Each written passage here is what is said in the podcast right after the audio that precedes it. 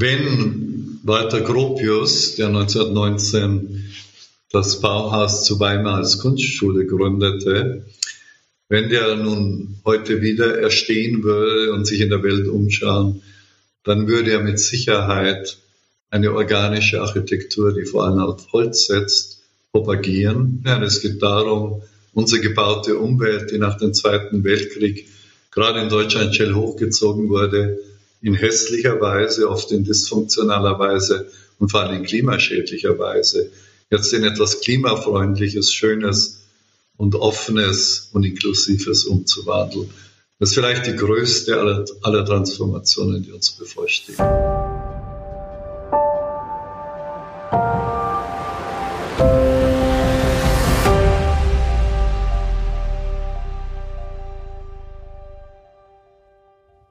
Herzlich willkommen zu einer neuen Folge des Scientists for Future Podcasts.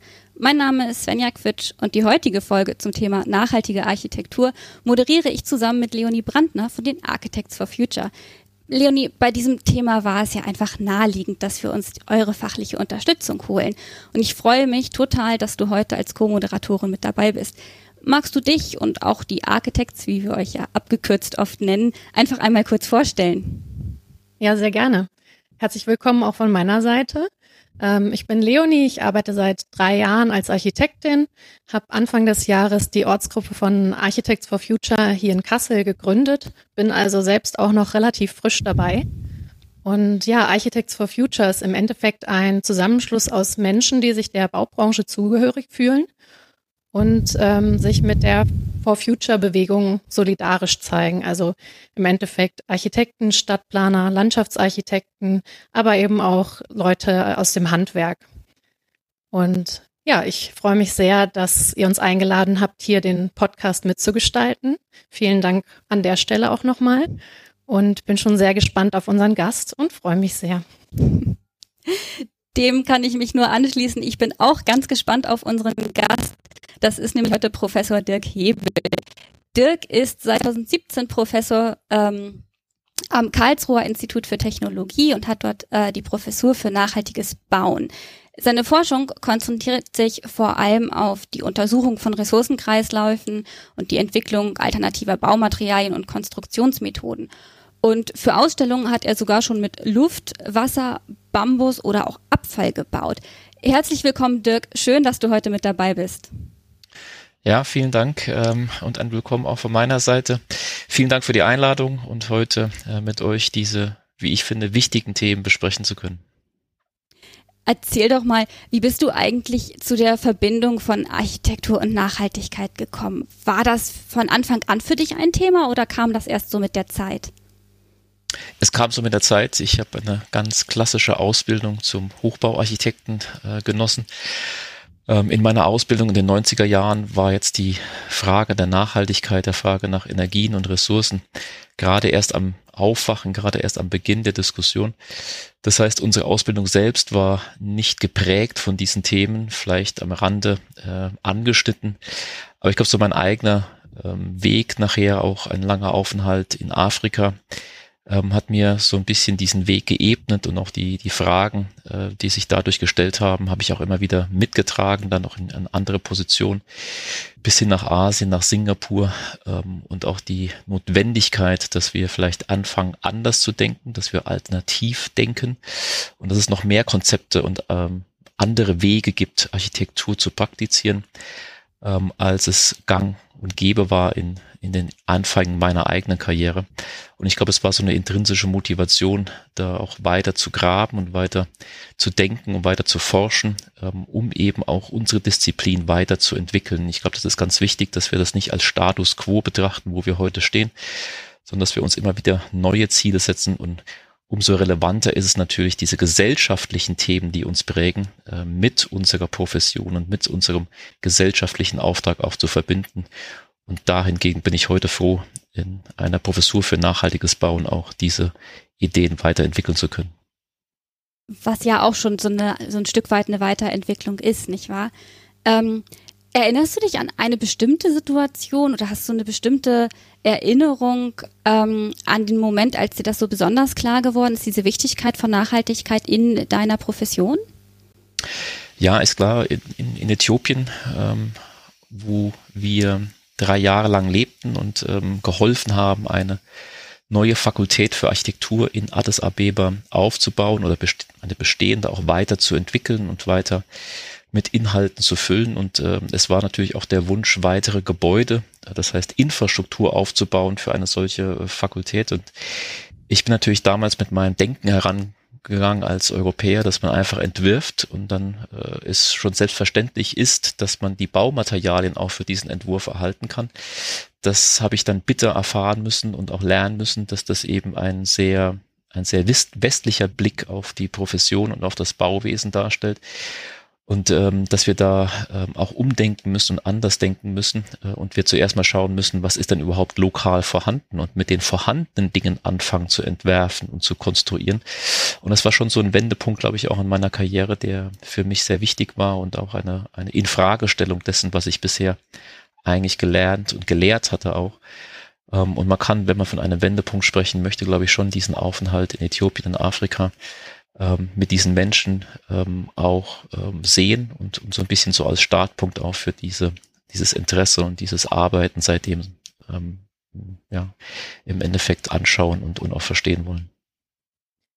Ja, ich würde sagen, an der Stelle können wir ja auch einmal verraten, dass du selbst auch bei den Architects for Future aktiv bist. ähm, was hat dich denn dazu gebracht? Wie lange bist du schon dabei? Und äh, würdest du sagen, das ist ein ein Fortschritt, dass ähm, wir eben Leute dazu inspirieren, auch nachhaltig zu bauen? Oder würdest du sagen, es wird häufig noch verständnislos darauf geblickt? Na, ich glaube, verständnislos nicht. Ähm, ich glaube, dass natürlich die Wissensgenerierung und das nach außen tragen und die die Vermittlung auch von gewissen Themen ähm, gesellschaftlich relevant sein müssen. Das heißt, es geht ja nicht darum, ähm, um in einer, in einer Blase zu operieren und, und so zu tun, als, als wenn wir die Wächter des Heiligen Grals der Architektur wären, um das zu verstehen und uns abzuschotten, sondern es ist ja wichtig, dass wir neue Erkenntnisse, die wir haben, auch immer wieder aufgreifen und immer wieder äh, diskutieren, auch, auch äh, kritisch diskutieren ähm, und diese, äh, wie gesagt, in einen öffentlichen Diskurs hineinzubringen. Das heißt, einerseits, warum ich ähm, dort aktiv bin, ist natürlich ähm, die jüngere Generation. Das sind äh, unsere Studierenden am KIT.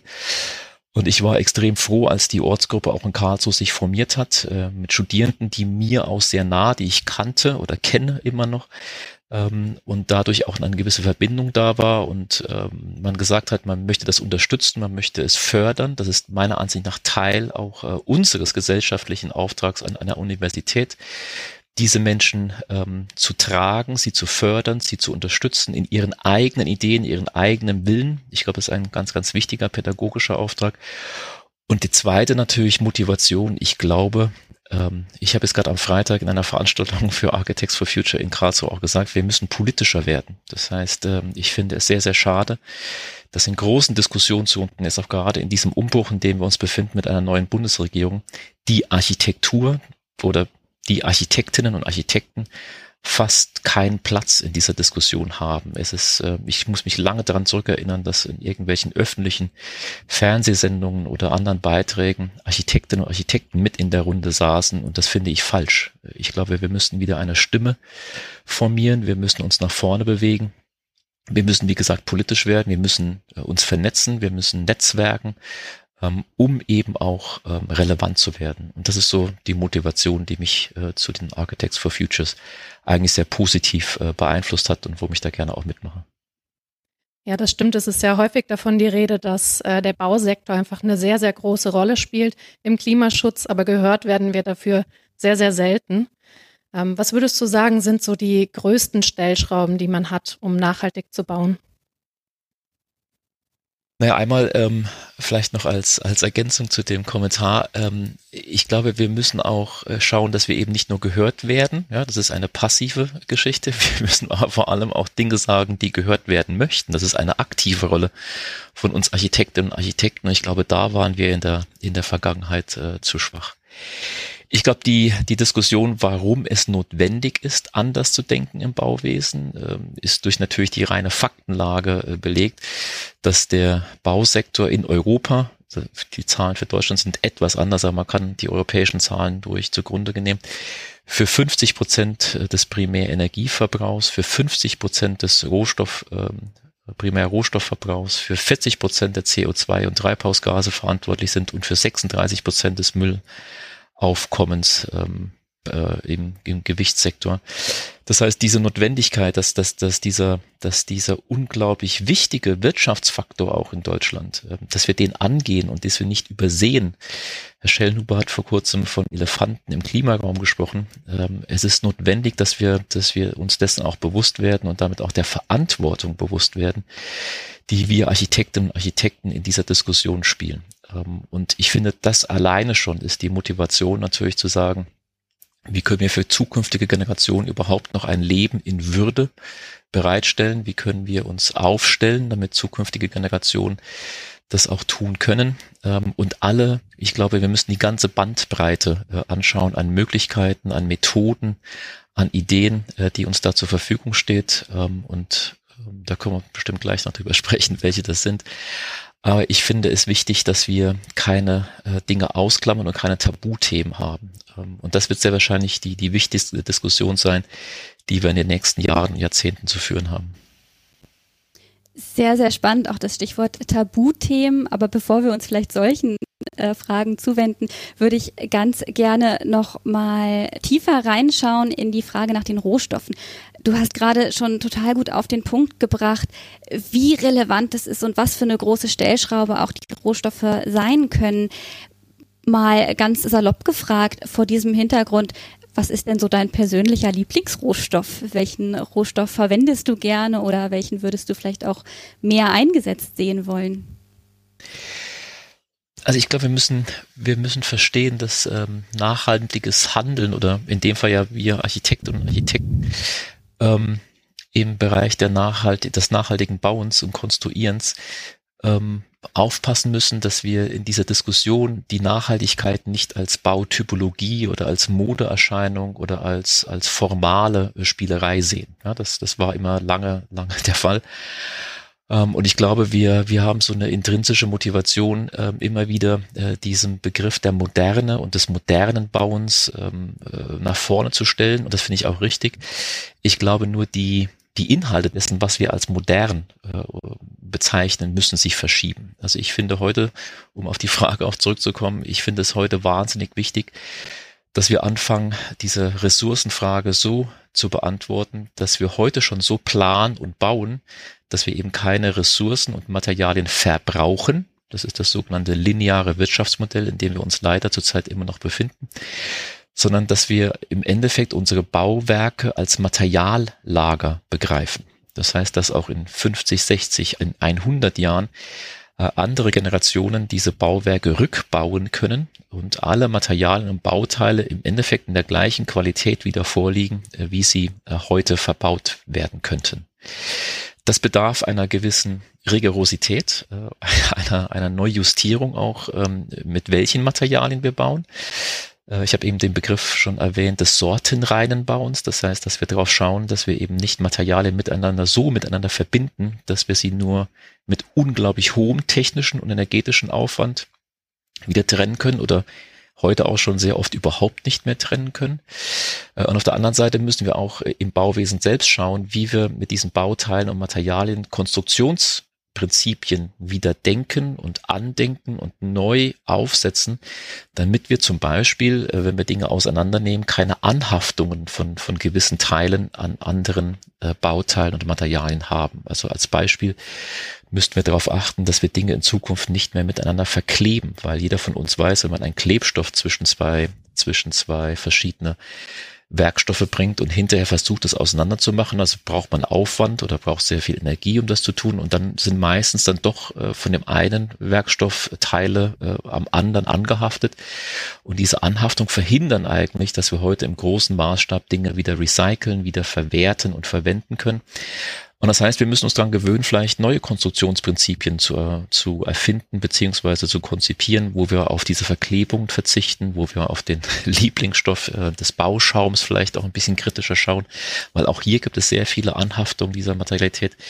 Und das hat natürlich auch so ein bisschen mit unseren, mit unseren DIN-Normen und unseren äh, Vorgaben des Recyclingwesens zu tun. Ja? Also man weiß zum Beispiel, dass bei dem Glasrecycling äh, man äh, eine Grenze hat von Fremdstoffen, die am Glas anhaften dürfen. Das darf nicht mehr als zwei Prozent ähm, des Massenvolumens des Glases sein. Und wenn Sie sich vorstellen, wie viel von diesen Flüssigdichtungsmitteln wir eigentlich im, im Glas und im Fensterrahmenbau verwenden, oder verwendet haben bis anhin. Es gibt auch einen großen, äh, großen Wandel in der Industrie.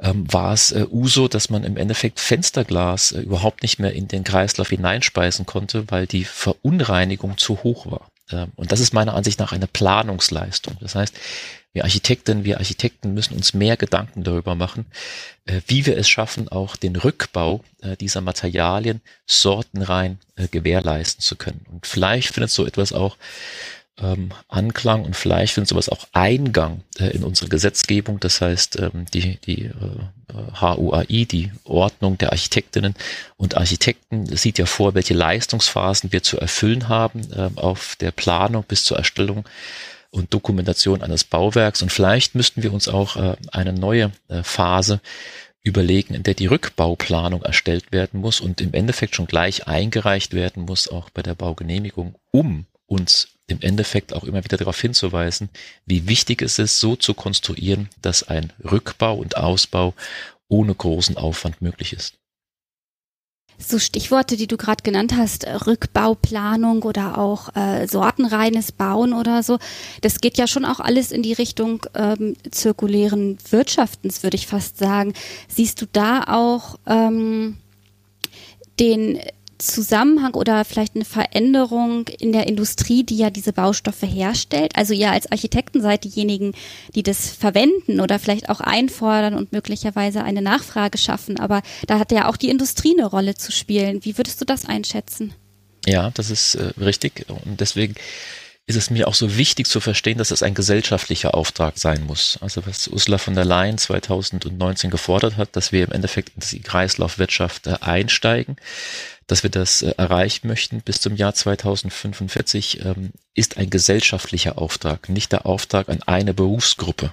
Das heißt, wir müssen schauen, dass wir alle Bereiche unseres Lebens äh, von diesem linearen Modell, das heißt, dass wir Rohstoffe aus der Erdkruste entnehmen, die in Güter ähm, und Konsumwaren ähm, transformieren und leider nach Gebrauch zurzeit wegwerfen, dass wir dieses Modell in, in diesen Kreislaufgedanken hinein äh, bekommen. Und ich glaube ganz ehrlich, dass all diese großen Mammutaufgaben, die uns bevorstehen, äh, sei es jetzt die Energiewende, äh, sei es die, die Frage nach der Ressourcenwende, äh, dass die eigentlich ohne die Kreislaufwirtschaft überhaupt nicht denkbar wären. Ja, also wir wissen, dass die Materialien, die wir zum Beispiel zur Produktion erneuerbaren Energien brauchen, ähm, zur Transformation des Verkehrssektors brauchen, äh, dass diese Rohstoffe nicht unendlich äh, zur Verfügung stehen. Beziehungsweise es wird immer schwieriger. Wir müssen immer mehr Abraum bewegen, um überhaupt noch an diese Rohstoffe als Beispiel, sei Kupfer genannt, sei Nickel genannt, ähm, überhaupt noch Lithium, dass wir überhaupt noch da hinankommen. Das heißt, wenn wir es nicht schaffen, äh, diese Materialien, in dem Fall Metalle, auch wieder durch eine geschickte Kreislaufwirtschaft immer wieder bereitzustellen, dass aus diesen ähm, einmal gebrauchten äh, Materialien wieder, wieder Neues geschaffen werden kann, werden wir diese Transformation, die uns allen wichtiger scheint und gesellschaftlich und politisch auch gewollt wird, werden wir überhaupt nicht bewältigen können. Und da kann der Bausektor nicht vorne oder hinten anstehen. Das heißt, auch der Bausektor ist hier gefordert, und ich glaube, ich sehe das ja nicht negativ. Ja? Also das ist ja eine Herausforderung, ist ja eben auch wieder Potenzial zur, zur Innovation, das heißt neue Geschäftsmodelle, neue Konstruktionsmethoden äh, zu, zu entwickeln, die wir dann auch wieder, und das ist ja immer auch ein wichtiges Argument, äh, und das finde ich auch richtig, die wir dann natürlich auch wieder nach außen in die Welt hineintragen können. Äh, Deutschland war nie ein, äh, ein, ein rohstoffreiches Land, aber es war immer ein, ein reiches Land an Ingenieurswissen, an Ideen und an Köpfen. Und ich glaube, diese Tradition sollten wir durchaus schätzen. wir sollten sie hoch, hochhalten und auch fortführen. Und da will und kann ich das Baugewerbe auch nicht ausnehmen. Zum Thema kreislaufgerechtes Bauen beschreibst du ja auch die Stadt als urbane Mine. Möchtest du vielleicht einmal kurz erklären, was du mhm. damit meinst? Ja, also wir können das natürlich heute schon äh, gewährleisten. Es, es gibt durchaus schon Firmen ähm, europaweit, äh, die heute schon unsere Bauwerke äh, daraufhin äh, untersuchen bei Abbruch, wie viel Material man noch aus diesem Abbruch herausnehmen kann, äh, um dann wieder in den Kreislauf ähm, einzuspeisen. Das kann im, im Sinne der Wiederverwendung sein. Also Beispiel, man hat eine Tür, die man irgendwo ausbaut aus einem Gebäude und äh, baut die dort aus vorsichtig und, stellt, und, und ähm, äh, baut sie ins nächste Gebäude wieder ein. Das ist die Wiederverwendung auch der kleinste Kreislauf, den man sich im Endeffekt vorstellen kann, weil er sehr wenig ähm, Aufwand bedeutet ja, im Vergleich zu den anderen Kreisläufen. Und die nächste höhere Stufe ist dann die Wiederverwendung. Das heißt, ähm, man baut Teile aus, aber man setzt sie nicht in gleicher Form wieder ins nächste Gebäude ein, sondern man transformiert sie. Zum Beispiel nimmt man ähm, einen Sandstein, der dann geschreddert wird und aus dem Sandstein entstehen wieder neue Backsteine und diese Backsteine werden dann wieder verwendet, um in anderen Gebäuden eingesetzt zu werden. Ähm, hier ist es äh, enorm wichtig, dass man versteht, dass die Gebäude, von denen wir reden, dass wir dort die Stoffe hinaus herausnehmen, nie konzipiert wurden, um nochmal in den Kreislauf eingespeist zu werden. Das heißt, ähm, dieses Tun und Handeln ist heute leider verbunden mit einem unglaublich großen Aufwand im Sinne von Energie und von Arbeitskraft, um Teile aus diesen Gebäuden herausholen zu können. Und das bezeichnet man als die urbane Mine oder die Urban Mining. Ich glaube, das ist ein, also es kann oder darf nur eine Übergangslösung sein. Und wir sollten es schaffen, ähm, wie ich vorhin gesagt habe, ein Materiallager aufzubauen, in dem es extrem einfach ist, diese Materialien wieder herauszunehmen, äh, sie zu äh, katalogisieren und im Endeffekt mit wenig Aufwand, mit wenig Arbeit es schaffen, die Materialien wieder in den Kreislauf hineinzuspeisen. Das heißt, dieses Urban Mining, es ist ja sehr modisch geworden und sehr bekannt geworden, ähm, ist, ist richtig und ist wichtig, aber kann äh, nur eine Übergangslösung sein, weil wir jetzt aktiv werden müssen, das Materiallager zu entwerfen, damit kein Müll mehr entsteht. Oder wie es sehr oft auch ähm, äh, Anne Tillebrand sagt, äh, Müll ist ein Designfehler. In Deutschland gibt es ja sehr, sehr viele Normen und Bauvorschriften. Hattest du ja vorhin auch schon mal erwähnt, dass das äh, problematisch sein kann. Würdest du sagen, es ist überhaupt schon möglich, vernünftig Materialien wieder, wieder zu verwenden und ähm, in neue Gebäude einzubringen oder gibt es da noch große Hürden? Es gibt, wie in allen Bauaufgaben, gibt es natürlich auch immer wieder Normen, die sich widersprechen. Das müssen wir lösen. Ja. Also es, es, es, es muss natürlich wichtig werden, wenn ich von dem Materiallager spreche, dass, dass wir keine Normierungshürden ähm, aufbauen, die eigentlich diesem Gedanken widersprechen würden. Das, das gibt es teilweise. Ja. Dann, da geht es um Gewährleistung. Es geht darum, dass der natürlich schauen müssen, dass wir keine Bauschäden äh, dadurch erlangen und so weiter und so weiter. Ähm, das finde ich alles richtig und das müssen wir vielleicht auch ein bisschen entschlacken und vielleicht äh, uns auf die wichtigsten ähm, Normen und, und Kriterien dort nochmal einigen ähm, und im Sinne einer einer äh, Überarbeitung äh, dieses Katalogs auch schauen, wie wir den, den Kreislaufgedanken ähm, im Bauwesen nicht behindern äh, durch sich widersprechende äh, Artikel. Aber ich glaube, grundsätzlich äh, ist es natürlich so oder, oder sollte es so sein, ähm, dass wir in der Lage sind, und wir haben das auch in einigen äh, Bauwerken, die wir schon selbst konzipiert und, und realisiert haben, geschafft, so viel wie möglich Sekundärrohstoffe äh, in die Gebäude hineinzubringen. Das heißt, alles Materialien, die schon einmal etwas anderes waren. Ähm, das ist dieser Kreislaufgedanke. Ähm, und es gibt eine unglaubliche große Zahl an jungen Start-up-Firmen europaweit, äh, die genau das versuchen und genau das machen. Ähm, ich ähm, finde das äh, hervorragend. Ich finde diese Materialien hervorragend. Die haben teilweise wirklich unglaublich große großen ästhetischen Wert. Ähm, und hier müsste man vielleicht auch so ein bisschen unterstützend wirken. A mal, dass diese, dass diese Produkte bekannt werden, dass diese Materialien und diese Firmen bekannt werden. Und B, was mir ein, ein kleines äh, oder ein kleiner Dorn im Auge ist zurzeit, ist, dass wir leider diese Sekundärrohstoffe nicht fördern. Das heißt, ähm, heute behandeln wir diese Sekundärrohstoffe genauso wie die Primärrohstoffe, ohne dass dem, der Bauherrschaft oder uns Architektinnen und Architekten oder Ingenieurinnen und Ingenieuren ähm, es leichter gemacht wird oder attraktiver gemacht wird, diese ähm, Sekundärrohstoffe auch äh, einzusetzen. Das heißt, hier fände ich es richtig, äh, politisch äh, einzugreifen. Das heißt, hier könnte man es attraktiver machen, indem man zum Beispiel einen verminderten äh, Mehrwertsteuersatz auf diese Sekundärrohstoffe versieht, um eine Lenkung zu erzeugen, äh, dass wir vermehrt auch in diesen Sekundärmarkt äh, hineingehen, dass wir die Ausschreibung dementsprechend auch formulieren und dadurch ein Markt entsteht, äh, der dann hoffentlich irgendwann sich selbst trägt und es zur Selbstverständlichkeit wird, äh, dass wir Sekundärrohstoffe äh, als genauso auf der gleichen äh, Ebene ähm, qualitativ einsetzen, wie es heute mit Primärrohstoffen äh, geschieht. Und hier ist es natürlich auch wieder wichtig, dass wir auf europäischer und deutscher Ebene eine Zertifizierungs- ähm, und Sicherheitsebene einbauen, dass wir auch sicher sind, ähm, dass in diesen Stoffen und mit diesen Sekundärrohstoffen keine Gefahr ausgeht für Mensch und Leben. Ja, zu ähm, einem ähnlichen Punkt. Also ich denke, es ist auf jeden Fall wichtig, Pilotprojekte vielleicht auch zu haben, bei denen man diese Materialien zeigen kann und zu zeigen, ähm, was ist denn möglich, wie kann denn etwas aussehen, das aus Recyclingmaterial wiederverwendet wurde. Und ähm, da kommen wir vielleicht auch später nochmal dazu, ähm, so einen kleinen Ausblick zu geben. Jetzt würde ich gerne nochmal auf das Thema Stadtplanung generell eingehen. Ähm, würdest du sagen, dass sich die Stadt verändern muss, um nachhaltiger zu sein? Ja, ja, das äh, glaube ich ganz stark. Ich glaube ganz stark, dass wir in den letzten 60, 70 Jahren im Endeffekt ähm, unsere Städte falsch geplant haben. Also so hart das jetzt auch klingt, aber ähm, wobei vielleicht das Wort falsch auch, auch nicht korrekt ist.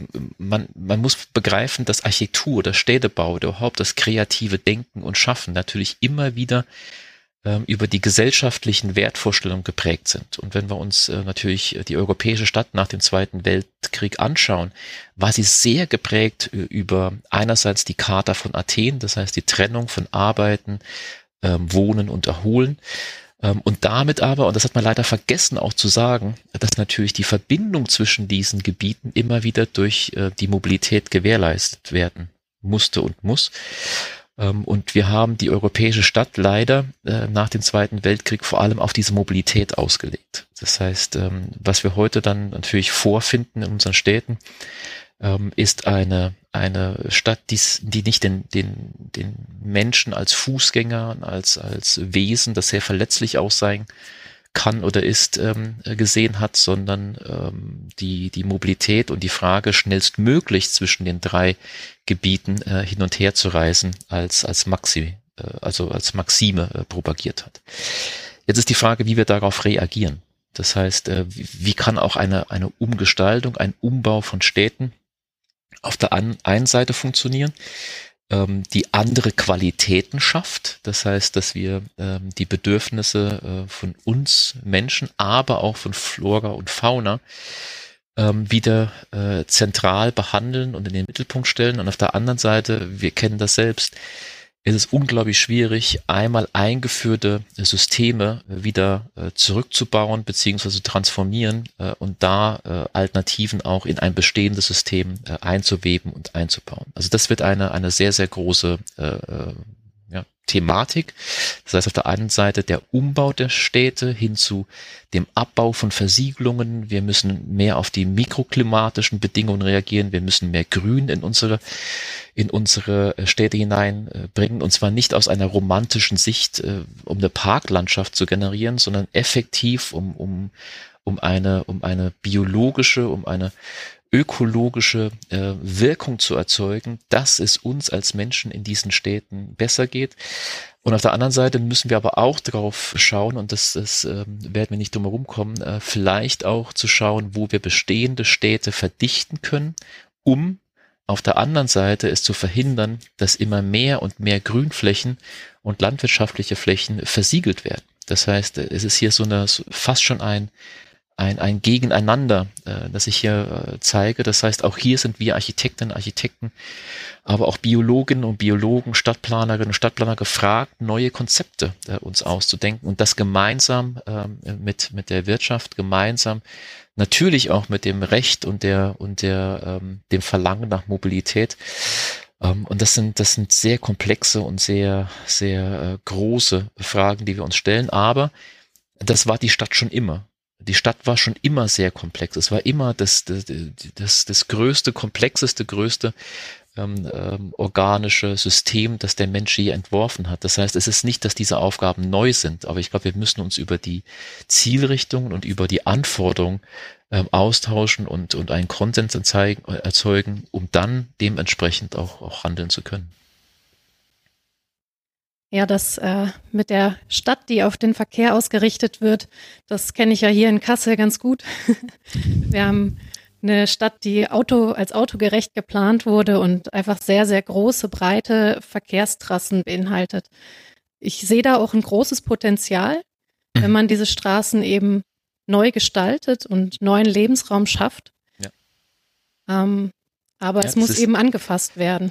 Ja, und wie kann es sein? Also wenn man sich einfach mal äh, zu, zu, zu oder vor die Augen führt, wie viel Menschen am Wochenende in, in andere Räume hineindrängen, in, in Vergnügungsparks, ähm, die auf einmal ein anderes Stadtbild erzeugen, ja, in dem kein, es keinen Individualverkehr gibt, in dem Monorail-Systeme geführt werden, in dem große Wasserflächen da sind, im Endeffekt aber auch eine, eine ökonomische Stadt darstellt, die sehr auf Tourismus ausgeprägt ist, die äh, verschiedene Systeme miteinander verbindet. Ich glaube, wir müssen uns mal so ein bisschen umschauen, ähm, wo eigentlich Menschen sich wohlfühlen und was sie eigentlich möchten und, und wie wir es schaffen können, gewisse Lernprozesse auch ähm, abzu, äh, abzuschauen uns, um dann wieder in, in das bestehende Stadtsystem äh, hineinzuweben. Ähm, und das ist, wie gesagt, das ist keine einfache Aufgabe, aber ich, ich gebe dir vollkommen recht es ist, ähm, es ist äh, höchste Zeit, diese Entwicklung, die wir in den letzten 60, 70 Jahren, ähm, das ist das böse Wort gefallen, autogerechte Stadt, ähm, wie wir das wieder als, als, ähm, als menschgerechte Stadt äh, im Endeffekt hinbekommen könnten. Würdest du sagen, man bräuchte in den Bereichen auch Pilotprojekte? Mhm. Ja, ich, ich glaube ich glaub ganz, ganz fest daran, dass wir äh, Pilotprojekte brauchen, aber wir brauchen sie nicht auf der grünen Wiese. Das heißt, diese ganzen neuen äh, Ideen, die es umherschwirren, auch teilweise aus, aus anderen Gebieten der Welt, die im Endeffekt ähm, ähm, ein Scheitern auch darstellen der, der, der heutigen Stadtsituation und das, das im Endeffekt verdrängen und weglassen und verlassen und dann auf der grünen Wiese eine neue, idealtypische Stadt zu, zu errichten. Ich glaube, das ist falsch. Äh, also ich glaube, wir sollten uns wirklich Zeit nehmen und gut, Zeit haben wir jetzt nicht mehr wahnsinnig lange, aber wir sollten uns, wir sollten uns der Verantwortung bewusst werden, äh, wie wir die bestehende Stadt ähm, umbauen, weiterbauen und mit anderen Inhalten füllen können. Hast du da vielleicht ein konkretes Beispiel für uns? Also entweder für so eine Art Pilotprojekt oder du hast ja vorhin auch die Konzepte angesprochen, die eigentlich die Architektinnen und Architekten ähm, ja, entwerfen müssen und sollten, wie so eine Stadt besser aussehen kann. Mhm. Kannst du das vielleicht ein bisschen konkretisieren? Ja, ich, ich finde jetzt, die Pandemie hat da sehr viel ausgelöst, wenn wir uns Paris anschauen ähm, und, und eine progressive Regierung, die jetzt um das eine Seine-Ufer im Endeffekt autofrei machen möchte, dort äh, Grünanlagen erstellen müssen. Das ist, das ist ein sehr schönes Beispiel, wie man im Endeffekt Stadtraum äh, wieder zurückgibt, ähm, äh, den Menschen und, und andere Konzepte ähm, verwirklichen und etablieren kann. Ähm, äh, also Paris ist sicherlich ein, ein Beispiel zurzeit, ähm, das wir auch gerne immer wieder anschauen und uns bewusst werden. Das andere ist natürlich äh, Barcelona, äh, wo ähm, die Serdar-Stadt ähm, des, des, des Rasters auf einmal an den Knotenpunkten im Endeffekt durch, auch durch die Bewohner selbst gefördert und, und gewünscht umgebaut wird, dass der Individualverkehr zurückgedrängt wird ähm, und hier neue Plätze entstehen, neue Austauschmöglichkeiten entstehen, eine soziale Stadt äh, wieder propagiert wird. Also man sieht das sehr oft ähm, ähm, äh, an, an, an gewissen europäischen Städten, dass jetzt ähm, Initiativen gegründet werden, ähm, um eben auch ähm, äh, eine andere Mobilität, ein anderes Verständnis ähm, von sozialem Raum zu etablieren. Äh, die ganzen Pop-up-Radwege, die wir jetzt in der Pandemie gesehen haben, sind doch im Endeffekt nur äh, genau dieser Wunsch ähm, heraus, die Stadt umzubauen, umzugestalten. Und man hat die Pandemie genutzt, ähm, die Krise, in der wir uns befinden, genutzt, um ein anderes Verständnis von gesundem ähm, Stadt, äh, von einer gesunden Stadt und einer, einem gesunden ja, Körper wenn wir die Stadt so bezeichnen möchten, zu verstehen, die, die eben nicht einem Idealtypus hinterher rennt und sagt, ähm, ich kann es nur noch im Endeffekt in Trümmern legen und kann nebendran eine neue Stadt bauen, sondern sagt, nein, äh, das gesunde Stadtkörper ist eigentlich der, der es lernt, innerhalb der Krise auch mit gewissen Einschränkungen umzugehen und von innen heraus äh, sich äh, entwickelt und neu äh, konfiguriert und neu äh, etabliert. Und ich glaube, das sind sehr, sehr schöne Beispiele und sehr schöne Leuchtturmprojekte, äh, wie man das schaffen kann. Wir müssen den Mut haben, diesen Weg weiterzugehen. Wir müssen die Qualitäten dessen erkennen ähm, und, und da kommen wir wieder zu dem Punkt der Architects for Future. Wir müssen dem einfach eine politische Stimme geben. Ja, und das ist, das ist extrem wichtig. Ja, ganz tolle Beispiele, vor allen Dingen ja auch, ähm, weil die einem nochmal so vor Augen führen, wie attraktiv so ein Leben ja auch sein kann, wenn man sich eben die Bilder aus Paris oder aus mhm. Barcelona anguckt. Ne? Auf jeden Fall auch ganz tolle ähm, ja, Visionen, die da die da Wirklichkeit werden, die ja dann vielleicht auch die allgemeine Bevölkerung dann nochmal mehr mit, mitziehen.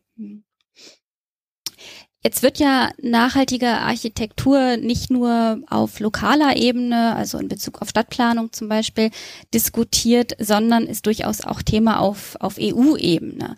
Und unter dem Banner eines New European Bauhaus versucht die EU ja gerade eine Verbindung zwischen dem Green Deal, also dem großen Nachhaltigkeitsbestreben und sozusagen den Wohn- und Lebensräumen herzustellen. Also da geht es konkret um schönere, nachhaltige und inklusivere Formen des Zusammenlebens, so nennt äh, die EU das. Wie schätzt du diese Initiative ein? Was ist da dein Standpunkt? Na, erstmal ist natürlich die Initiative hervorragend. Das natürlich nur unterstreichen und unterstützen. Ähm, man hat erkannt, dass wir hier was, was ähm, äh, ändern müssen. Man hat sich den Namen, glaube ich, nicht unbewusst oder aus Zufall gewählt. Ähm, äh, das Bauhaus als einer der größten Transformationstreiber ähm, des, äh, der modernen Architektur äh, zu Beginn des 20. Jahrhunderts. Ähm, und man möchte an diese unglaubliche Transformation anschließen. Ähm, man möchte sie aber mit neuen Inhalten füllen, das heißt mit neuen Ideologien und mit neuen Wertvorstellungen, die wir gesellschaftlich ähm, bereits entwickelt haben oder noch entwickelt werden. Ähm, um, um dann neue Lösungen, neue Ideen zu propagieren. Das ist alles löblich, alles gut. Ähm, aber zu einer Transformation und zu einem großen äh, Paradigmenwechsel gehört eben nicht nur von oben nach unten zu denken, sondern genauso wichtig auch von unten nach oben zu denken. Und hier, glaube ich, müssen wir schauen, wie wir das schaffen. Das heißt, äh, dass wir jetzt nicht alle in, in, in Architekturbüros oder in Planungsbüros oder in Kommunen oder auch der Universität sitzen und fragen, so, jetzt äh, EU, dann gib mir mal, dann mache ich mal. auch hier verstehen, dass das nur getragen und, und wirklich auch äh, relevant werden kann, wenn es von unten äh, Ideen gibt, die nach oben getragen werden und damit auch so ein Stück weit natürlich das immer wieder weiterentwickeln, den Gedanken oder die, die Inhalte weiterentwickelt können. Und das fehlt mir zurzeit noch ein wenig. Ja. Also zurzeit ist es eine, eine Diskussion, die, ähm, die ähm, sehr stark äh, von diesem, von diesem oben nach unten geprägt wird. Und ich glaube, es wäre es wäre schön, auch erste Beispiele und erste Initiativen zu sehen, äh, wie wir es schaffen können, das von, von unten zu begleiten und damit wirklich eine Welle auszulösen, wie sie sich, glaube ich, die Europäische Union auch wünscht. Jetzt haben wir ja bei dem, ich nenne es mal, beim originalen Bauhaus damals, da haben wir ja nun die Möglichkeit, ähm, zurückzuschauen und sozusagen, wie sagt man so schön, the benefit of hindsight. Also wir haben den Vorteil, aus der, äh, auf die Geschichte zurückzuschauen und zu sehen, wie, wie grundlegend dieses Umdenken war. Mhm. Aber siehst du Ansätze, die vielleicht jetzt aktuell darauf hinweisen, dass wir uns tatsächlich in einem ähnlich transformativen Moment in der Geschichte der Architektur befinden? Ja, äh, auf jeden Fall, weil ich glaube, wir haben alle erkannt, dass wir so auf jeden Fall nicht mehr weiter operieren können wie bisher. Und das hat auf der einen Seite ähm, ökonomische Gründe. Das heißt, ähm, diese Geschäftsmodelle, die wir zurzeit betreiben, sind einfach nicht mehr attraktiv und die werden immer unattraktiver. Wir erleben jetzt gerade eine unglaubliche Preissteigerung im Bausektor ähm, äh, auf, äh, von, von Primärmaterialien. Auch etwas, was nicht neu ist, der Club of Rome, äh, wenn man sich diese Bücher, die Grenzen des Wachstums nochmal anschaut und auch das 30-jährige Update nochmal anschaut, hat im Endeffekt wirklich ziemlich haargenau ähm, das zweite und dritte Jahrzehnt des 21. Jahrhunderts hervorgehoben als, als, als den Kipppunkt, äh, wo wir erleben werden, ähm, dass die Ressourcen eben nicht mehr im ausreichenden Maße zur Verfügung stehen, um dieses äh, bisherige System einfach weiterzutreiben. Also das ist einmal die, die ökonomische äh, ähm, Frage, die uns, die uns absolut vor Augen geführt wird, wenn wir uns die Preissteigerung der letzten Monate anschauen. Das zweite ist die ökologische Frage. Und ich glaube, da muss ich jetzt nicht groß darüber sprechen, dass wir uns in einer ökologischen Notsituation äh, befinden. Und dass leider natürlich auch der meistverbaute Baustoff weltweit, äh, nämlich äh, Zement beziehungsweise Beton, ähm, relativ ein großer CO2-Emitter ist. Das heißt, ähm, äh, wir müssen uns hier aus der Komfortzone herausbewegen und müssen schauen, wie wir, wie wir auch unsere ähm, Ideen und, und, und äh, Planungen vorantreiben können, äh, um hier ähm, der CO2-Frage und der Ökobilanzierung auch Genüge zu tun und nicht so zu tun als Planerinnen und Planer, als wenn uns das alles nichts angeht. Das, das tut, das, ja, das geht uns sehr, sehr wohl etwas an. Und auch deswegen hat der Herrn Schellenhuber natürlich auch von dem äh, Elefant im Klimaraum gesprochen. Und die dritte äh, Frage, die wir uns anschauen müssen, ob wir uns in einem Wandel befinden, ist natürlich die soziale oder gesellschaftliche Frage.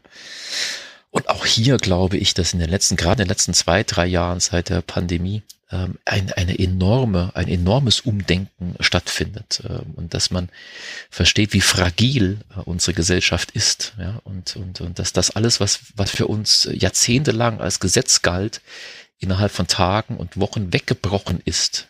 Und trotzdem ist unsere Gesellschaft nicht, nicht daran gescheitert. Ja? Wir, wir waren in einem großen Krisenmodus, ja. Es ist sehr viel nicht so gelaufen, wie wir uns das hätte vielleicht auch vorstellen oder wünschen können, ja. Und trotzdem aber äh, hat es diese Gesellschaft äh, geschafft, sich äh, da hinaus zu bewegen und mit neuen Wertvorstellungen und neuen Ideen in die Zukunft hineinzugehen. Und deswegen sieht man dort sehr wahrscheinlich den gesellschaftlichen und sozialen Aufbruch am deutlichsten. Und jetzt gilt es all das natürlich in, in Bahn zu lenken, die uns auch ein weiteres Überleben auf diesem äh, Planeten in Würde, äh, und das ist wichtig, wir werden auf jeden Fall überleben. Die Frage ist nur, äh, ob wir es in Würde schaffen können oder eben nicht. Und daran gilt es jetzt zu arbeiten, ähm, als, als gesellschaftlicher Auftrag. Ähm, und da zähle ich die, die äh, Industrie genauso zu wie die äh, politischen äh, und kommunal, kommunalen Entscheidungsträger, wie auch die, die, die Universitäten äh, und die, die Hochschulen äh, in diesem Land, um Forschung weiter voranzutreiben ähm, und, und neue Ideen und neue Geschäftsfelder zu entwickeln. Das äh, ist unabdingbar. Aber nochmal, die Frage war, ob ich das schon spüre und sehe. Ich, ich glaube ja. Also man, man spürt schon einen Aufbruch total schön, diese Einsicht von dir so ein bisschen zu bekommen und diesen Einblick da auch in, in den Sektor. Vielleicht ein bisschen, mh, hm, ja, nicht provokativ gefragt, aber ich bin einfach neugierig, wenn wir jetzt tatsächlich von diesem revolutionären Bauhaus ausgehen und nicht von einer kleinen politischen Initiative. Würdest du behaupten, dass vielleicht in deiner eigenen Arbeit oder deinen eigenen Projekten schon, äh, du da schon solche Elemente auch umsetzt? Oder kannst du uns da Beispiele geben? Oder ist das vielleicht zu weit gefasst? Naja, also ich befinde mich hier in der sehr lukrativen und sehr schönen Situation, dass wir ähm, äh, aus der Forschung heraus äh, diese Bauwerke immer wieder vorantreiben und wir ähm, in der glücklichen Lage sind, auch Bauherren zu finden, die sich dem widmen. Äh, das ist, das ist der Charakter eines Leuchtturms, ja. Also in einem Leuchtturmprojekt muss sehr viel zusammenpassen, sonst, sonst funktioniert es irgendwie nicht. Ähm, und das äh, ist bei uns natürlich glücklicherweise immer äh, wieder der Fall. Ähm, aber wir haben auch den Anspruch an uns selbst, Dinge wirklich auf die Spitze zu treiben. Das heißt, ähm, wenn wir bauen, ist es uns eben nicht genug, dass wir sagen, na, wir machen das jetzt ein bisschen besser. Das heißt, diese, diese Effizienzstrategie, die sich bei uns äh, so ein bisschen manifestiert hat in den letzten zehn Jahren, man dreht so ein bisschen am kleinen Knöpfchen und dann, dann äh, mache ich noch zwei Prozentpunkte effizienter und noch zwei Punkte effizienter. Ich glaube, das wird keinen großen Wandel auslösen. Ja, das ist eine, eine Transformation, die Jahrzehnte braucht, aber gerade der Klimawandel gibt uns nicht mehr diese Zeit. Das heißt, es ist jetzt gefragt, wie wir auf der einen Seite ja diese Effizienzstrategie nicht vergessen, auf der anderen Seite meiner Ansicht nach extrem wichtig, dass wir disruptive Dinge vorantreiben. Also dass wir auch sagen, also jetzt auch provokativ, dass wir auch sagen, ein paar Sachen dürfen wir uns nicht mehr erlauben. Ja, ich habe auch kein Problem damit äh, zu sagen, wir müssen ein paar Sachen verbieten. Das ist nicht ähm, populär, das ist nicht schön. Ja? Das, ähm, das äh, ruft auch immer wieder natürlich die Frage nach der, nach der Freiheit hervor und, und, und äh, wollen wir das als Gesellschaft in einer Demokratie? Können wir uns das leisten? Möchten wir uns das leisten? Äh, ich glaube ja. Ich glaube auch eine Demokratie äh, muss sich Regeln geben ähm, und wir müssen immer wieder abwägen, äh, was ist für die Langzeitwirkung wichtig ähm, und dazu gehören dann auch, dass wir irgendwann mal sagen, ein paar Sachen sollten wir nicht mehr tun. Und nochmal, ich rede jetzt über das Bauwesen. Ne? Und dann äh, müssen wir einfach schauen, wie wir damit klarkommen und äh, wie wir, wie wir Alternativen entwickeln. Und auch hier hat dann die Hochschule einen wichtigen Auftrag, nämlich die Forschung äh, und zu beweisen, dass wir es heute schon schaffen können, Dinge zu realisieren. Und das machen wir, wie ich angedeutet habe, zum Beispiel mit einem Bauwerk, das wir vor ein paar Jahren in der Schweiz gebaut haben, die Urban Mining and Recycling Einheit ähm, für die Eidgenössische Materialprüfungsanstalt. Ähm, dort haben wir bewiesen, dass im Endeffekt alle Materialien, Konstruktionsprinzipien, die wir dort angewandt haben, zu einer Kreislaufgerechtigkeit des Bauwerks ähm, zu ungefähr 96, 97 Prozent geführt hat. Ja.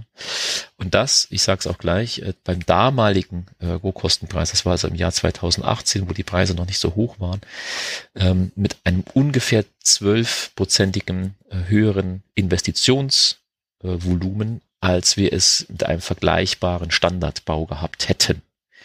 Aber wenn wir das heute noch berechnen würden, wären wir, glaube ich, schon auf, auf Parität. Das heißt, das ist natürlich immer, in welchem Umfang berechne ich das und wie, wie teuer sind die Vergleichspreise. Ähm, also ich glaube, hier ist wirklich etwas ähm, am, am Entstehen und, und diese Leuchtturmprojekte sind insofern wichtig, dass sie A mal zeigen allen Leuten, man kann es schon, es geht schon. Und auf der anderen Seite, das meine ich damit, auch politische Entscheidungen vorantreiben, weil man kann politische Entscheidungen nur treffen, wenn man Alternativen dafür sieht und hat. Es wird niemand sagen, wir geben das Alte auf, ohne zu wissen, wie denn das Neue aussieht. Äh, und da kommt doch uns, uns Kreativen eine unglaublich wichtige Aufgabe zu, nämlich diese Wege äh, vorzuspuren, auch wenn die immer noch ein bisschen uneben sind, wenn da auch noch Fehler drin sind, das ist alles okay. Äh, wir müssen einfach diese Wege gehen und wir müssen sie, wir müssen sie vorgehen, damit andere auf diesen Wegen auch folgen können dieses positive Zielbild, was du ansprichst, das hat ja eine unglaubliche So-Kraft oder kann eine unglaubliche So-Kraft entwickeln. Ähm, und wie du selber gesagt hast, ne, man gibt nichts auf, wenn man nicht so richtig weiß, ob das, was danach kommt oder das, was man dafür be äh, bekommt, auch wirklich so viel besser ist. Mm, was mich gerade so ein bisschen äh, ja interessiert, ist die Frage mal reinzuhören, wie reagieren denn deine Studierenden auf solche Leuchtturmprojekte? Sind die da mit Begeisterung dabei oder ist es auch erstmal ganz ungewohnt, wenn man plötzlich aus einer klassischen Architekturausbildung kommt und ja, auf einmal so mit Nachhaltigkeit konfrontiert wird? Wie, wie reagieren die? Also ich glaube, es ist beides. Ja, es ist natürlich die unglaubliche Neugierde auf, auf, auf diese Themen. Ja, das ist ja wenn wir über, über diesen gesellschaftlichen Wandel, der zurzeit ähm, auch auf die Straße getragen wird, kommt er von diesen äh, jüngeren Menschen. Ähm, und natürlich interessieren sich für diese Themen. Und wie kann ich in, in meinem Wunschberuf ähm, äh, auch so handeln, wie ich es gesellschaftlich von allen anderen äh, auch äh, sehen möchte und verlange. Das heißt, das Interesse natürlich an Architektinnen und Architekten, die bei uns anfangen zu studieren, äh, für diese Themen, für das äh, kreislaufgerechte oder nachhaltige Bauen, ist extrem hoch. Ähm, und wir möchten es natürlich aber auch fördern, indem wir immer wieder Projekte natürlich äh, durch Studierende ähm, initiieren. Das heißt, wir, wir, wir machen Entwürfe, äh, die teilweise einen sehr konkreten Hintergrund haben, die eine Bauherrschaft haben. Wir machen jetzt zum Beispiel mit einem Wettbewerb, dem Solar Decathlon ähm, 2021 in ähm, Wuppertal, ähm, wo wir mit den Studierenden trainieren, äh, wie wir im Endeffekt an diese Fragen herangehen. Das heißt, ähm, keine fertigen Rezepte zu liefern, sondern äh, mit den Studierenden zu erörtern, wo liegen dann die Probleme und wie könnte ich eventuell andere Methoden, Instrumente entwickeln, um diese äh, Ziele, die ich mir selbst gesteckt habe, auch äh, zu erreichen. Das trainieren wir. Also ich möchte nicht, dass wir, dass wir, wie gesagt, in alte Muster zurückfallen und Rezepte vorgeben. Das heißt Problem und dann mache ich das und das Problem gelöst, sondern verstehen in der Ausbildung, dass das Problem, was ich lösen will, heute sehr wahrscheinlich ein anderes ist, als es in vier oder fünf Jahren der Fall ist. Und wir möchten dann nicht, dass unsere Studierenden scheitern, nur weil sich das Problem geändert hat, sondern wir müssen sie ausbilden, dass sie Methoden und Werkzeuge zu haben. Wie reagiere ich denn auf das Problem? Wie verstehe ich das Problem?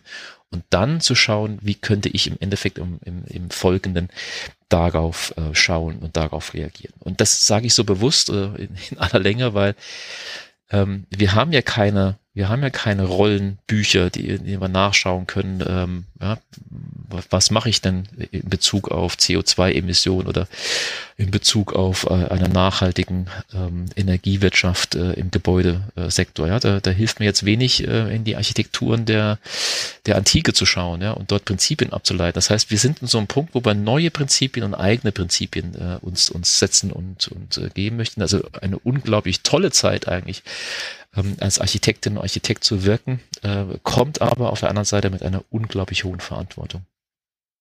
Und sicherlich ja auch einem großen äh, Stück an Unsicherheit, wenn man sich so auf ganz neues Terrain begeben muss, ja, ja. auch. Ähm, hat ja viel mit Unsicherheit zu tun. Ja, und, und ähm, da, da müssen auch andere sich an der Nase fassen. Ja, Was heißt denn Unsicherheit? Unsicherheit heißt doch, ähm, dass Fehler gemacht werden. Das heißt Unsicherheit. Ähm, unser Bauwesen, wie wir es zurzeit uns aber eingerichtet haben, erlaubt keine Fehler. Ja? Es kommt doch immer sofort die Frage der Schuld. Wenn, wenn etwas schief läuft, wenn der Riss in der Wand ist, wenn irgendwie das Fenster klemmt, das sind jetzt kleine Beispiele, ähm, es gibt auch größere Fehler, aber es, es wird doch immer sofort nach der Schuldfrage äh, steht im Raum, ja. Und wir müssen uns absichern mit Versicherungen, mit Rechtsanwälten und so weiter und so weiter und so weiter. Jetzt haben wir eine riesige Transformation vor uns. Wir müssten uns einen Raum schaffen, in dem wir wieder Fehler machen dürfen. Wir müssten uns selbst erlauben zu experimentieren und, und ein Experiment, das keine Fehler hat, wird nie und nimmer funktionieren. Und ich glaube, hier könnten wir auch ein bisschen wieder vom Bauhaus lernen. Ja, dass, dass natürlich diese damalige Bewegung am Einzelnen, die ja, war auch, ja, der Beton war ein neuer Werkstoff. Es wurden unglaublich viele Fehler gemacht, aus heutiger Sicht unglaublich viele Fehler gemacht. Ähm, und trotzdem hat man es geschafft, in, in dieser, in diesem Aufbruchstimmung ähm, dieses Experiment auszurollen und zu schauen, wohin wir kommen. Und ich glaube, das müssten wir uns wieder erlauben. Wir, wir müssen auch Räume schaffen für junge Architektinnen, Architekten, Planerinnen, Planer, auch junge Ingenieurinnen und Ingenieure, ähm, äh, die etwas, die etwas äh, weiter gefasst sind äh, und in dem der Charakter des Aufbruchs ähm, und der, der, des Verständnisses, dass es nicht eine Patentlösung gibt, dass diese wieder Raum findet in unserem Bauwesen. Und dann werden wir auch wieder relevanter, weil wir mutiger werden weil wir anfangen, Dinge neu zu denken und neu zu konzipieren und eben nicht uns zurückzuziehen hinter Vorschriften und, und Verwaltungen zu sagen, ich darf es ja nicht. Ja? Also wir haben heute so dieses, diese, diese Mentalität, mit dem Finger immer zu zeigen, warum etwas ihm gerade nicht klappt. Äh, und das ist schade. Ja? Also da, da müssen wir unbedingt weg davon, weil ansonsten wird diese Transformation nicht gelingen. Ich glaube auch, dass man wegkommen muss davon, das als ähm, Risiko zu sehen, sondern vielleicht auch eher als Chance zu sehen. Gerade Richtig. wir haben ja darüber gesprochen, dass es die nachhaltige Stadt geben muss, dass man neue Räume schafft, in denen man sich gerne aufhalten möchte, dass man neue Konzepte schafft, wie man zusammenleben kann und ähm, wie man seinen Alltag gestalten kann mit Gebäuden und mit der Stadt. Und äh, da gibt es meiner Meinung nach sehr, sehr viele Chancen. Mhm. Hat uns Corona ja auch gezeigt, dass vielleicht das alleine in einer Wohnung zu wohnen nicht das Optimale Richtig. ist, weil man sich ja doch Richtig. gerne vernetzen möchte. Ja, genau. Und ja, da gibt es viele Konzepte. Ja, wenn, wenn wir heute mal schauen, allein schon der, der Frage nach Wohnraum und der Verteilung von Wohnraum in, in Deutschland, ne, dann hören wir jetzt immer, ich weiß gar nicht, wo wir zurzeit stehen, 47 Quadratmeter pro Person oder pro Kopf in Deutschland, unglaublich hoch, der höchste Stand seit dem Zweiten Weltkrieg und wir müssen mehr Wohnungen bauen. Fakt aber ist, dass Deutschland pro Jahr noch nie so viele Wohnungen gebaut hat wie bisher. Das heißt, hier ist irgendwie ein, ein Mismatch vorhanden und der liegt nicht darin, dass man jetzt sagt, der Mensch darf nicht mehr so viel Wohnraum verbrauchen. Ja, das ist diese, diese Strategie der Suffizienz, das heißt weniger, weniger, weniger. Und das blüht dann auf bei uns in den Universitäten, indem dann ähm, das Konzept der Tiny Wohnung und Tiny House auf einmal blüht, ja, und die, die Askese und das Einschränken und das Leben auf sieben Quadratmetern. Ich glaube, das wird uns nicht weit tragen, weil das Problem ist ja nicht, dass wir nicht genug Wohnraum hätten oder Wohnungen, nur wir verteilen sie komplett falsch. Das heißt, äh, dieses Bild, was wir auch in der Pandemie ja hatten, man nennt es in der Soziologie auch ähm, die einbetonierte Einsamkeit, ähm, ist ja eine Folge dessen, dass wir auch, und dann nehme ich uns schon wieder in die Pflicht, Architektinnen, Architekten, Planerinnen und Planern, nicht in der Lage sind, für verschiedene Lebensphasen auch verschiedene Gebäude und Gebäudetypologien ähm, bereitzustellen. Das heißt, das klassische Einfamilienhaus, das, wie der Name schon sagt, für eine Familie konzipiert und geplant ist, ist ja normalerweise nach Einzug, nach den ersten 20, 25 Jahren, äh, nicht mehr geeignet äh, für die zwei, die zurückbleiben. Nämlich wenn die Kinder ausgezogen sind oder dann sogar in einem weiteren Schritt, wenn nur noch eine Person in diesem Einfamilienhaus lebt. Und klar bewohnt dann eine Person 200 Quadratmeter Fläche, aber nicht unbedingt, weil sie es will, sondern weil uns andere Modelle fehlen, äh, um zum Beispiel zu sagen, wenn man jetzt in eine, äh, ein Gemeinschaftswohn einzieht, äh, vielleicht sogar am gleichen Ort oder nicht weit weg, man kann seine Freunde behalten, die ziehen vielleicht einige mit, es gibt vielleicht einen Mehrwert, indem man sich auf einmal Dinge leisten kann, das heißt kleinere Individualräume und vermehrt öffentliche Flächen, die zum Hobby, zum Sport, zum Reparieren, keine Ahnung, ja, ein Concierge, den man sich auf einmal leisten kann, den vor sich noch niemand leisten konnte, der einem hilft, unterstützt und so weiter und so weiter das sind, glaube ich, die neuen Modelle, die wir brauchen, weil in dem Fall das Einfamilienhaus ein Kilometer weiter frei wird und dort wieder Menschen in der Lebensphase einziehen können, in der diese Typologie für sie passt. Das heißt, wir müssen unglaublich aufpassen, wenn wir hören, sieben oder 48 Quadratmeter pro Kopf, nicht die falschen Schlüsse daraus zu ziehen, sondern eigentlich müssten Kommunen und Städte so etwas einrichten wie eine eine Wohnungstauschbörse, eine Haustauschbörse, um Menschen und deren Bedürfnisse enger miteinander zu vernetzen und in Einklang zu bringen. Wir müssten vielleicht mehr Genossenschaftsbau betreiben, damit diese Menschen, die ja ähm, ja, vielleicht im Eintritts- und Rentenalter jetzt nicht irgendwie zur, zur alten Klasse gehören. Das sind ja ganz vitale, fitte Menschen, die aber vielleicht noch eine andere Idee haben, ihr Leben zu gestalten. Und das müssten wir moderieren. Ich glaube, hier ist auch wieder ein politischer oder kommunaler Auftrag, äh, den ich sehe, ähm, diese Menschen zusammenzubringen und, und vielleicht dann auch zu entscheiden, wir machen ein komplett neues Modell, äh, damit wir eben gewährleisten können, dass junge Familien wieder den Platz und den Raum benötigen, den sie brauchen und nicht zu sagen, ihr müsst jetzt mit vier Leuten auf äh, 80 Quadratmeter leben. Das finde ich den falschen Ansatz und die Diskussion geht mir zurzeit so sehr in die, in die Verzichtsdiskussion hinein und nicht in das Bewusstsein äh, des Netzwerkens und des Verbindens. Und das ist doch im Endeffekt ähm, par excellence ein Auftrag an die Digitalisierung. Also wenn wir das nicht mit der Digitalisierung schaffen, dann weiß ich auch nicht super spannend, was du gerade ansprichst, auch den Gedanken einer, einer Wohnungstauschbörse, ähm, wenn man den äh, gebrauchten Wohnraum vielleicht dann in anderen Lebensphasen nicht mehr braucht, finde ich hochinteressant.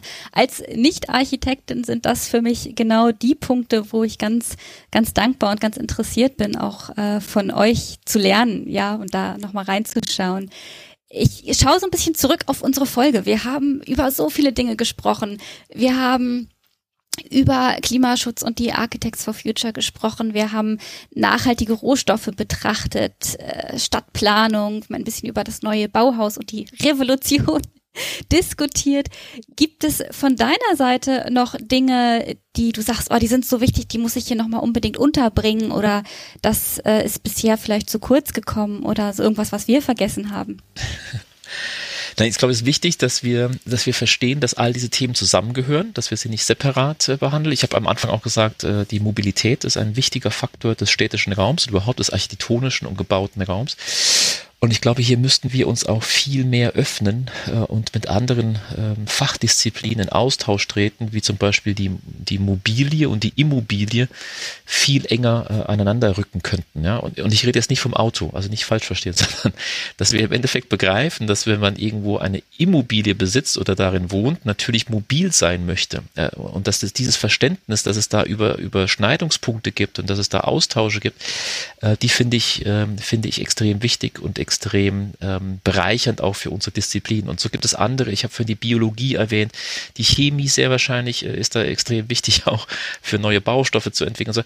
Also wir müssten es lernen, viel mehr äh, diese, diese Türme, die wir aufgebaut haben, die Segmente miteinander in Verbindung zu setzen, um wirklich nachhaltig operieren zu können. Weil es nutzt nichts, äh, wenn, wenn, wenn eine Fachdisziplin voranrennt und die Scheuklappen aufhat und merkt auf einmal, nachdem sie schon drei Kilometer gerannt ist, dass man vielleicht ganz am Anfang die Abbiegung verpasst hat.